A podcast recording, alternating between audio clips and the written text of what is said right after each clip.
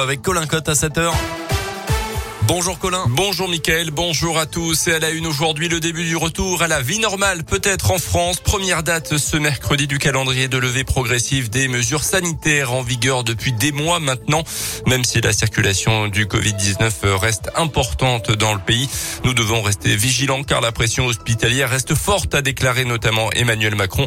On fait le point quand même sur ce qui change donc aujourd'hui avec vous, les Grillet.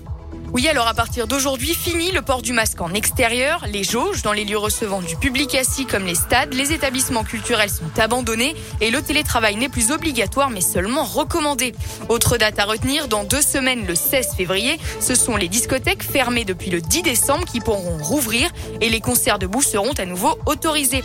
Tout comme la consommation au comptoir dans les bars, les stades, les cinémas et les transports. Reste encore le protocole sanitaire dans les écoles. Pour l'instant, rien ne change. Il faudra attendre la fin des vacances de février et le retour de tous les enfants en classe. Pas avant donc le 7 mars. Merci Léa. Du côté des établissements scolaires, Jean Castex envisage un allègement du protocole sanitaire donc au retour des vacances de février. Notez enfin que le laboratoire Pfizer a demandé l'autorisation en urgence aux États-Unis d'utiliser son vaccin pour les enfants de 6 mois à 5 ans. Dans le reste de l'actualité chez nous, 119 emplois supprimés bientôt à l'usine Eurosérum à Saint-Martin-Belle-Roche près de Mâcon. Annonce qui a été faite hier en comité, en comité social et économique et qui a surpris tout le monde selon euh, le progrès. Au total, 300 emplois seront supprimés dans tout le pays et l'usine maconnaise va donc fermer ses portes définitivement. Au troisième trimestre 2022, les syndicats pourraient se mobiliser dès aujourd'hui. Une centaine de personnes réunies hier à Bourg-en-Bresse pour défendre les droits des salariés du social et du médico-social. Journée de mobilisation nationale il réclame des augmentations de salaire dans le cadre du Ségur de la santé. Les syndicats annoncent déjà d'autres dates de mobilisation à venir d'ici quelques semaines. Et puis en bref également une soirée aujourd'hui pour s'informer sur les masters en droit à Bourg-en-Bresse sur le campus de Lyon 3. L'initiative de l'association étudiante juriste jeune serait 100% virtuelle à partir de 18h30.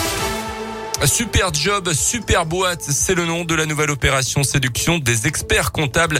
Ils lancent une campagne de com pour casser les clichés et attirer les 18-24 ans de niveau bac à bac plus 5.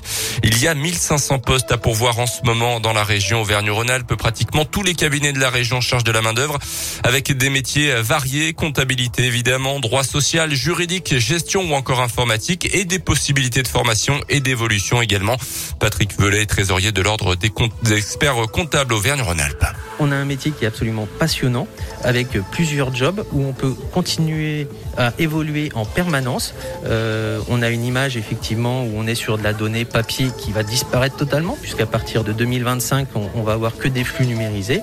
Et euh, surtout, on a une image aussi parfois un petit peu euh, lunette et, austère. Et en fait, on, a un métier passionnant avec des gens qui sont passionnants, qui ont beaucoup d'humour. Euh, et effectivement, les tâches au quotidien demandent de la rigueur, mais à côté de ça, on, vit des très bons moments en cabine.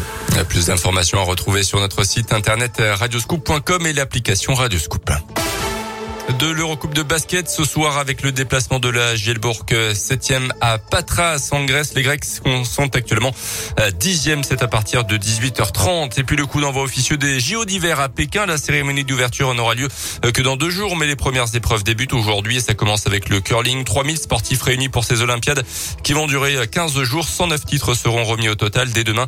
On suivra notamment les performances de la Française Perrine Lafont, championne olympique en titre en ski de boss.